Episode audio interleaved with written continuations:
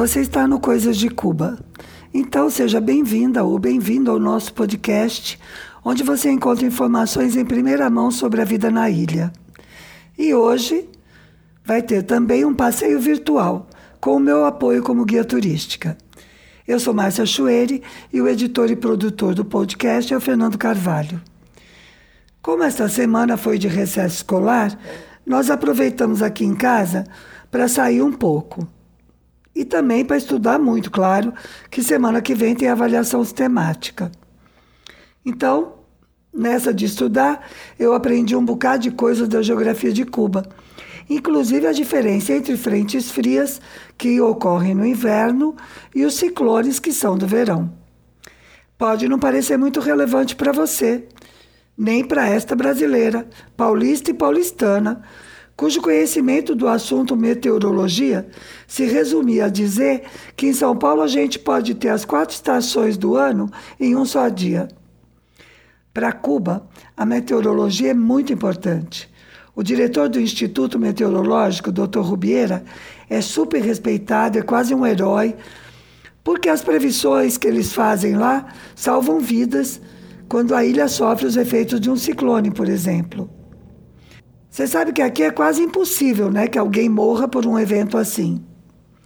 Isso é graças ao Instituto, justamente, que nunca deixou de receber recursos, mesmo no período especial, sempre foi valorizada a importância dele pelo governo, e graças à Defesa Civil, que retira as pessoas das casas em risco, leva para os abrigos, protege, atende, leva para o hospital se for preciso, enfim.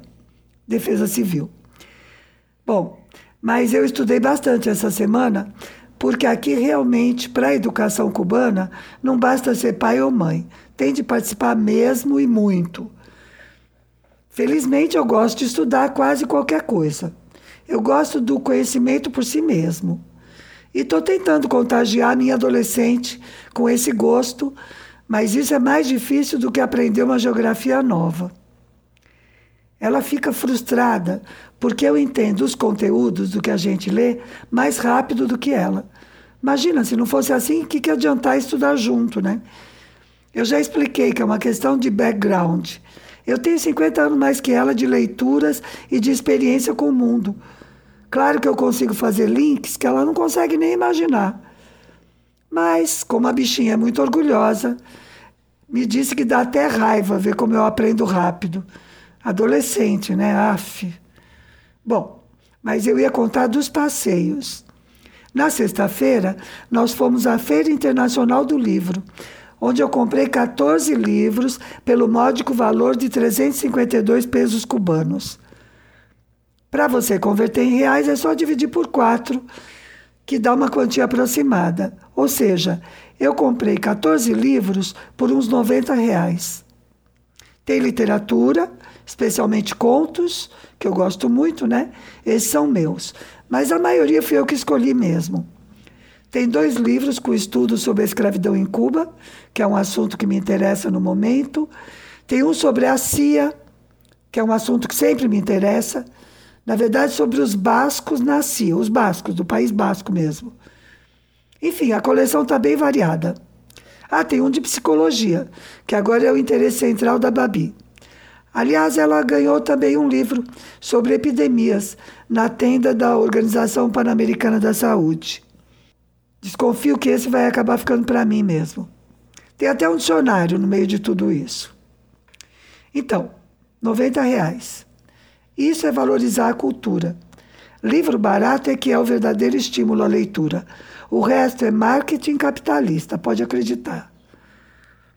Desta vez, felizmente para mim, a Feira Internacional de Livros de Havana foi dividida em várias subsedes. Tradicionalmente, ela ocorre no espaço do Morro Cabanha, que fica num forte construído durante o século XVIII na Baía de Havana. Um pouco longe para nós aqui. E a mobilidade urbana não é o mais fácil, né, realmente. Por causa da Covid, para não haver aglomeração, desta vez a feira foi subdividida. O espaço principal continua sendo o Morro Cabanha, mas nós pudemos ir aqui perto, a menos de 3 quilômetros de casa. Caminhando, claro, ida e volta. Nós fomos à subsede do Pabellon Cuba. Para mim foi ótimo, porque eu não gosto de lugares com muita gente e muito barulho. Não é medo, tá? É hipersensibilidade sensorial. Chique, né? Tem um nome bonito. Quer dizer que eu não suporto excesso de estimulação. Muito barulho, muita informação visual, chega até a me dar enjoo. Desde que eu entendi isso, que eu tenho esse problema de hipersensibilidade sensorial, o que só aconteceu, infelizmente, na idade adulta, eu me perdoei por não gostar de ir a museus. Bom, esse foi o passeio da feira de livros. O outro estava esperando faz tempo. Já era para ter acontecido em 2020, mas nós tivemos de adiar por causa da pandemia. Nós fomos ao Memorial da Denúncia. Esse memorial é um museu, mas não foi perturbador para mim, porque ele tem muitos recursos digitais. Então você vai olhando no seu ritmo, tem pouca coisa física. E ele é todo sobre as agressões contra Cuba pelos Estados Unidos, ou por quem eles patrocinam e acobertam, né? Durante esses quase 62 anos, aliás, mais de 62 anos, da, do período revolucionário. Primeira impressão que eu tive, logo que nós chegamos, mandaram a gente passar uma sala onde estava começando um vídeo. Ali já se encontrava uma mulher jovem com três crianças entre 7 e 10 anos. E o vídeo já tinha começado, mas ela mesma pediu à funcionária para reiniciar, para a gente poder ver desde o início também. Só por gentileza mesmo. A menina maiorzinha estava fazendo fotos com o celular e a mãe, ou seja, quem eu suponho né, que fosse a mãe, fez alguns comentários para ela entender aquele, o que estava vendo. E depois ela ainda pediu desculpa, assim, toda sem graça por ter atrapalhado. Bom, o vídeo era sobre a explosão do navio La Coubre. Esse navio era um vapor francês que estava trazendo armas e munições a Cuba lá em março de 1960. Esse ataque terrorista provocou duas explosões enormes que mataram mais de 100 pessoas, além de deixar 200 feridos. Foi promovido pela CIA, claro, né? Aquela mesma CIA que eles tentam fazer parecer uma simpática defensora da democracia, mas no país dos outros, né? porque a CIA, pelo menos teoricamente, não atua dentro dos Estados Unidos. Teoricamente, né? Porque dizem que foi a CIA que mandou matar o Kennedy. Enfim, vamos aqui. Como eu dizia, isso foi em março de 1960. Está entendendo? Um ano e pouco após a vitória da Revolução. Quer dizer, eles nunca deram sossego desde o começo. Bom, a explosão do La Coubre foi no dia 4 de março. E no dia 17 do mesmo mês e ano, o presidente Eisenhower dos Estados Unidos aprovou um tal de Projeto Pluto para financiar o recrutamento e preparação de um exército de exilados cubanos, que seria treinado na base Trax, na Guatemala. Março de 60.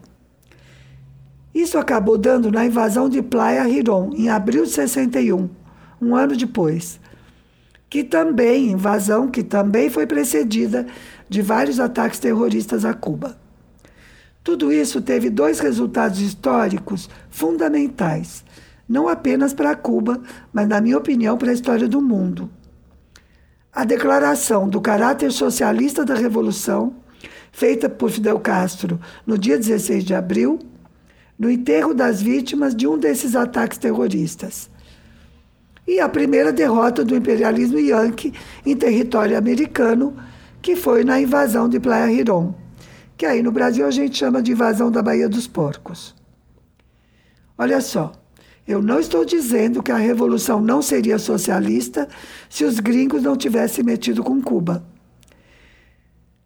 Mas a verdade é que isso a opção pelo socialismo, não era consensual entre os revolucionários. E eu acho, olhando agora e lendo muito sobre isso, que essa enorme hostilidade dos norte-americanos deu mais força aos que queriam uma aproximação com a União Soviética. Eu não sou especialista no assunto, nem em nada, aliás, mas pensa comigo. Eles tinham acabado de derrubar uma ditadura sangrenta, patrocinada pelo governo dos Estados Unidos, com tudo aquilo que a gente sabe. Cuba era o puteiro dos norte-americanos, a máfia de lá mandava aqui. E dizer que a máfia manda é dizer que manda no dinheiro, mas também manda matar. Isso não é coisa de filme, era de verdade. Então, muita gente que participou da Revolução só queria derrubar o Fulgêncio Batista. Eles eram nacionalistas, não necessariamente de esquerda. Os ataques terroristas contra Cuba ajudaram a empurrar para a esquerda. Afinal, era o tempo da Guerra Fria. O mundo tinha duas potências, Estados Unidos e União Soviética. Como dizia o Fidel, era um mundo bipolar. Não dava para ficar sozinho navegando no meio, né? A situação obrigava a escolher um lado. Depois da queda do Muro de Berlim, com o fim da Guerra Fria, teórico fim, a situação só piorou. Por isso também o comandante insistia na necessidade de que o mundo seja multipolar. Bom, mas voltando ao memorial, a nossa visita ao memorial. Lá tem uma sala bem grande com piso de vidro e através do vidro o visitante pode ver uma infinidade de cartuchos de balas, de tudo quanto é calibre, recolhidos dos ataques contra a ilha. Tem uma coleção de fotos lindas do Fidel, com figuras importantes latino-americanas. Tem o Correio do Equador, o Evo da Bolívia, o Lula, a Dilma, o Frei Beto. Tem também o Maradona e o Gabriel Garcia Marques, né, que era um amigão do peito né, do, do comandante o Ramonet, que é o biógrafo que publicou livros de entrevistas com Fidel, e, claro, o Chaves, que era praticamente um filho político do comandante. Tem muita informação de dados numéricos sobre o bloqueio, do custo para Cuba, né, dessa política genocida, mas não só numéricos. Os dados te ajudam a pensar, os dados, a informação, os vídeos, né, te ajudam a pensar no significado concreto disso para a vida dos cubanos. Tem também toda a história da Operação Peter Pan, um dos crimes mais perversos contra Cuba e que agora estão tentando reeditar. Vou explicar. Como o projeto do Código das Famílias, que agora está em consulta popular, retira a figura de pátrio poder e coloca a de responsabilidade parental, os gusanos estão tentando assustar a população daqui, dizendo que o Estado quer se apropriar das crianças. Olha, eu tenho vontade de chegar aí um por um dos cubanos que acreditam nessa bobagem e dizer assim: vem cá, compadre. Você acha que garantir alimentação, saúde, educação, emprego, moradia, etc., etc., para os 11 milhões de cubanos é pouco? Para que cargas d'água o governo ia querer também ser o responsável direto pelas crianças? A Operação Peter Pan levou mais de 14 mil crianças cubanas para os Estados Unidos. Tem fotos de um avião cheio de bebês numas caixas presas aos assentos. Mas foram levados até jovens. A grande maioria deles nunca voltou a encontrar sua família em Cuba. Eles foram levados a escolas religiosas, orfanatos e até instituições para menores infratores, ou famílias adotivas também. Há registros de que muitos sofreram vários tipos de violência, inclusive sexual, nessas instituições. E não havia ninguém para protegê-los. As famílias realmente tinham acreditado que assim eles iam salvar os filhos. E agora estão tentando refazer é essa coisa horrenda, né? Assustar os cubanos que o governo quer tirar as crianças. Uma maluquice. Bom, mas enfim, agora eu estou planejando ir um dia sozinha ao memorial, com mais tempo livre, porque eles têm uma sala de navegação, onde a gente pode copiar as informações que interessam. E isso vai me dar assim, muito material para trabalhar com os vídeos, né? enfim, com artigos. Mas o tour que eu prometi no início desta conversa é outro. Eu queria encontrar uma maneira de explicar bem direitinho para quem me escuta as diferenças cotidianas entre Brasil e Cuba. Na minha vida, claro. Eu não posso falar por todos os brasileiros, nem pelos cubanos. Mas eu acho que um passeio pela nossa cozinha vai te dar uma ideia bem boa dos efeitos do bloqueio na nossa vida. Quer ver? Vem comigo. Ó, esta é a nossa cozinha. Aqui à esquerda temos um armário embutido de cima até embaixo, só para alimentos. Aí nós guardamos principalmente latarias, óleo e azeite. A gente aprendeu com a experiência que esse armário dá muita traça, nem me pergunte por quê. E elas acabavam com o nosso macarrão e os grãos. Então só ficou para o que eu disse: lataria, óleo, azeite. Ah, muito importante, rum também. Todas as minhas garrafas de rum estão aí. Do jeito que eu falo, parece que tem um monte, né? Que eu bebo muito, não é verdade. Mas tem rum branco e tem rum escuro. O branco para misturar com outras coisas, com suco, com refrigerante. E o rum escuro, anherro, para tomar puro, com, com gelo, né? Ou com água. Eu tomo com água também. Igual o pessoal toma uísque. Bom, fechei a porta do armário, passei pela porta que vai para fora, para a nossa pequena lavanderia. À direita, depois dessa porta, sobre o balcão em L, que vai do fogão até a pia, está o fogão depois do balcão. Tem a arrozeira, a cafeteira, a sanduicheira. E muito importante, um espaço que a gente forra com um pano grosso para apoiar as panelas grandes, somente quando estão quentes, né? Para não quebrar o azulejo do forro. Aí está a panela de ferver água, a de fazer kombucha e uma que a gente usa, por exemplo, para fazer suco de tamarindo, que dá uma mão de obra desgraçada, infernal, mas que é muito gostoso, né? E que é bom para o fígado. Bom, a panela que fica o tempo todo aí é a de água.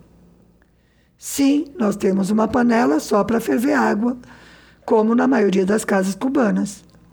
Mas precisa de uma panela especial? Precisa. Ou, se preferir, você pode tomar água com sabor a cebola e óleo, né? Por exemplo. Mas precisa principalmente porque os sais da água, eu já expliquei isso em outro podcast só sobre água, que as, a água daqui tem muitos sais. Esses sais vão formando uma camada pegada à parede da panela que a gente tem de arrancar de vez em quando com a ajuda de uma faca. Nas gavetas né, do, do balcão, tem talheres de mesa e de cozinhar, duas facas boas que eu trouxe do Brasil e um monte de colher de pau que eu também trouxe do Brasil, porque eu gosto de usar colher de pau. Eu falei que dá muita traça no nosso armário, né? Pois é. Além disso, como aqui faz muito calor, é fácil o feijão ficar bichado, né? Porque os grãos sempre vêm com os ovinhos, né, de bicho. Se faz calor, eles saem dos ovos. Por isso a maior parte dos nossos grãos fica numa geladeira. Ai, mas é tanto grão? É, é tanto grão. É tanto grão. É todo o que eu puder guardar, porque chega um momento que não tem para comprar, né? E eu preciso ter comida para minha família. Então tem feijão, tem grão de bico, tem chícharo, que é a ervilha seca, feijão de várias cores, né? Sim, numa geladeira, porque temos duas. Uma é da casa e a outra que nós compramos. E um freezer também, que é nosso, ou seja, nós compramos também. Credo, Márcia, parece que você está se preparando para uma guerra. Não, meu bem, eu vivo num país que é constantemente agredido como numa guerra. Bom, a geladeira dos grãos é onde nós temos também o café da manhã. Ou seja, os dois tipos de pão, o sem glúten para as duas velhinhas celíacas e o com glúten para as meninas manteiga, queijo, presunto quando a gente encontra. E quase sempre é misturado com carne de ave, e aí eu não posso comer. E doce de manga e de goiaba, que eu adoro passar um docinho assim no pão para o café da manhã. Então, não seria mais fácil todo mundo comer sem glúten e pronto? Não seria, não. Porque esse pão vem de uma padaria especial que vende uma porção individual por semana somente para pessoas celíacas. Se as velhinhas dividirem o pão com as meninas, vão acabar ficando sem. Ah, na mesma geladeira tem também uma barra de doce de amendoim, bem escondidinha assim na porta, que eu também divido parcimoniosamente porque é especial Ele é feito em Balta, que fica em outra província, próxima de Havana, pelo vizinho de uma amiga minha, que me traz de vez em quando, quando tem. Neste momento, não tem. O congelador dessa geladeira tem vários pedaços de queijo Golda já cortado em porções semanais. Que fina, hein? Queijo Golda. É o único que eu encontro para comprar, tá? Eu gostaria muito mais de comer um queijo da canastra com, goia, com goiabada. Ia sair goiabada em espanhol. Nossa, Márcia, para que congelar queijo? Só congelar, não. As porções diárias são bem controladinhas, para fazer durar mesmo, porque nós não sabemos quando vamos encontrar de novo para comprar. Bloqueio, entendeu? Você vai no supermercado e compra queijo, né? Eu não. Bom, no congelador, no mesmo, tem também uns copos de sorvete cheios de caldo de alguma proteína. Quase todos esses caldos são de ossos de porco, porque, como eu já expliquei, quando eu compro a carne, vem com ossos e couro. A gente desossa, pica, faz banha e torresmos e ferve os ossos para tirar o caldo. Isso de ter caldo guardado, eu sempre fiz principalmente para a sopinha das crianças, aí no Brasil. Mas com ossos eu comecei a fazer aqui. No Brasil, eu ia ao açougue e comprava só o pedaço de carne que eu queria e pronto, né? Uma delícia fazer isso. Aqui a gente compra do jeito que vier. E agradece, tá? Porque às vezes não se acha carne de porco nem nos centros espirituais, como dizem os cubanos. A banha fica guardada na outra geladeira, que é bem parecida com a minha do Brasil. Tem feijão congelado em porções para uma refeição. Aliás, congelado em potes descartáveis. Muito chique, mas que a gente só descarta quando fura mesmo, né? O conceito de descartável aqui é bem diferente do Brasil. Sabe aquela piada dos potes de sorvete com feijão? Aqui é tão normal que nem vira piada. Minha irmã veio nos visitar logo que nós chegamos, em 2019. E me fez o favor amoroso de trazer um pacote desses descartáveis retangulares, sabe, de plástico, para meio quilo. São os que a gente tem uso até agora, desde 2019. Percebeu o que é descartável? Eu trouxe outro pacote agora, na verdade, quando eu voltei das férias. E esses devem durar pelo menos até uns 2026, né? Por falar em descartáveis, você usa garrafa de refrigerante para pôr água na geladeira ou é dessa gente fina que usa garrafa de vidro? Eu gosto do vidro. E como eu não tomo água gelada, eu tenho uma jarra de vidro sobre o passaprato com a minha água. Mas na geladeira nós temos pepinos com uma grande variedade de produtos. Pepino é o nome das garrafas PET aqui. Então, temos pepinos com kombucha, que é uma bebida fermentada feita em casa, e isso não é coisa de cubano, não. A gente trouxe do Brasil. Temos um pepino com banha, aliás, dois.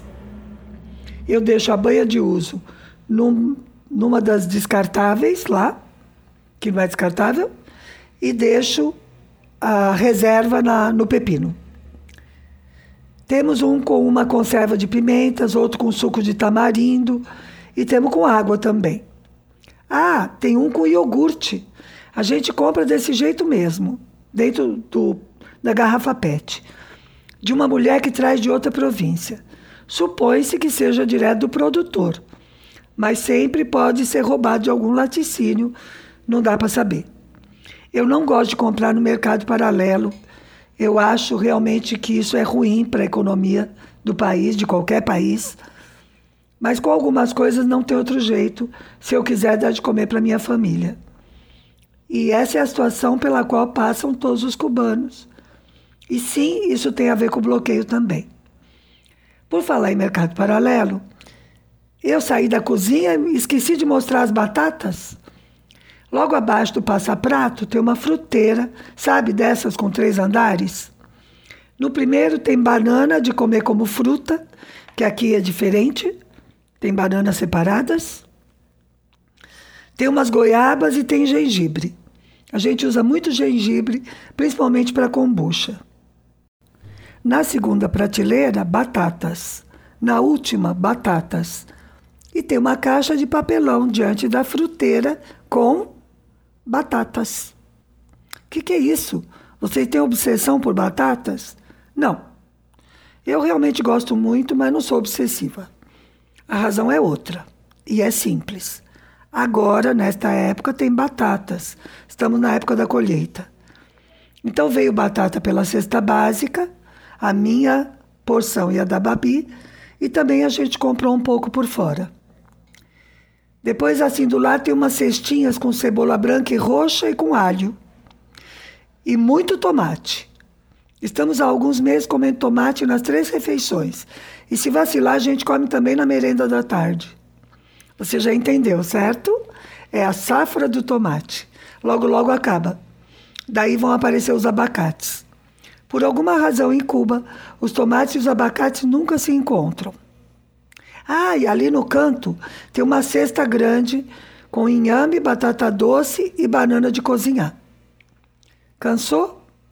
Mas nem pense que o tour está terminando.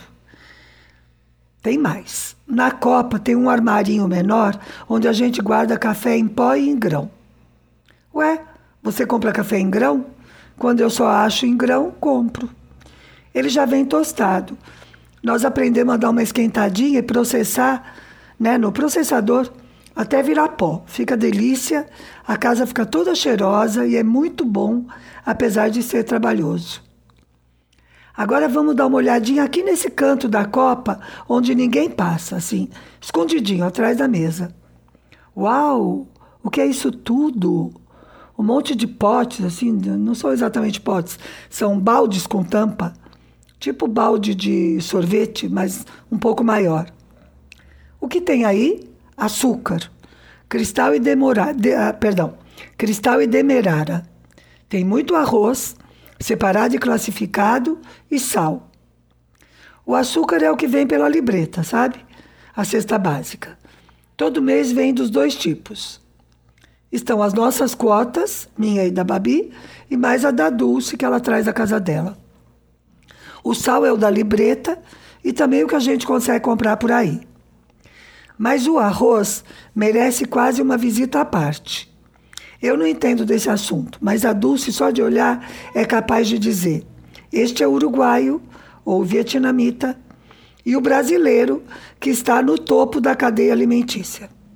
Na verdade, estava, porque este mês entrou um arroz brasileiro por doação. Empacotado, bonitinho. Mas sabe aquele quadrinho que tem no pacote do arroz, onde diz o tipo de arroz? Você já olhou aquilo? Quase tudo que se encontra no mercado do Brasil é tipo 1.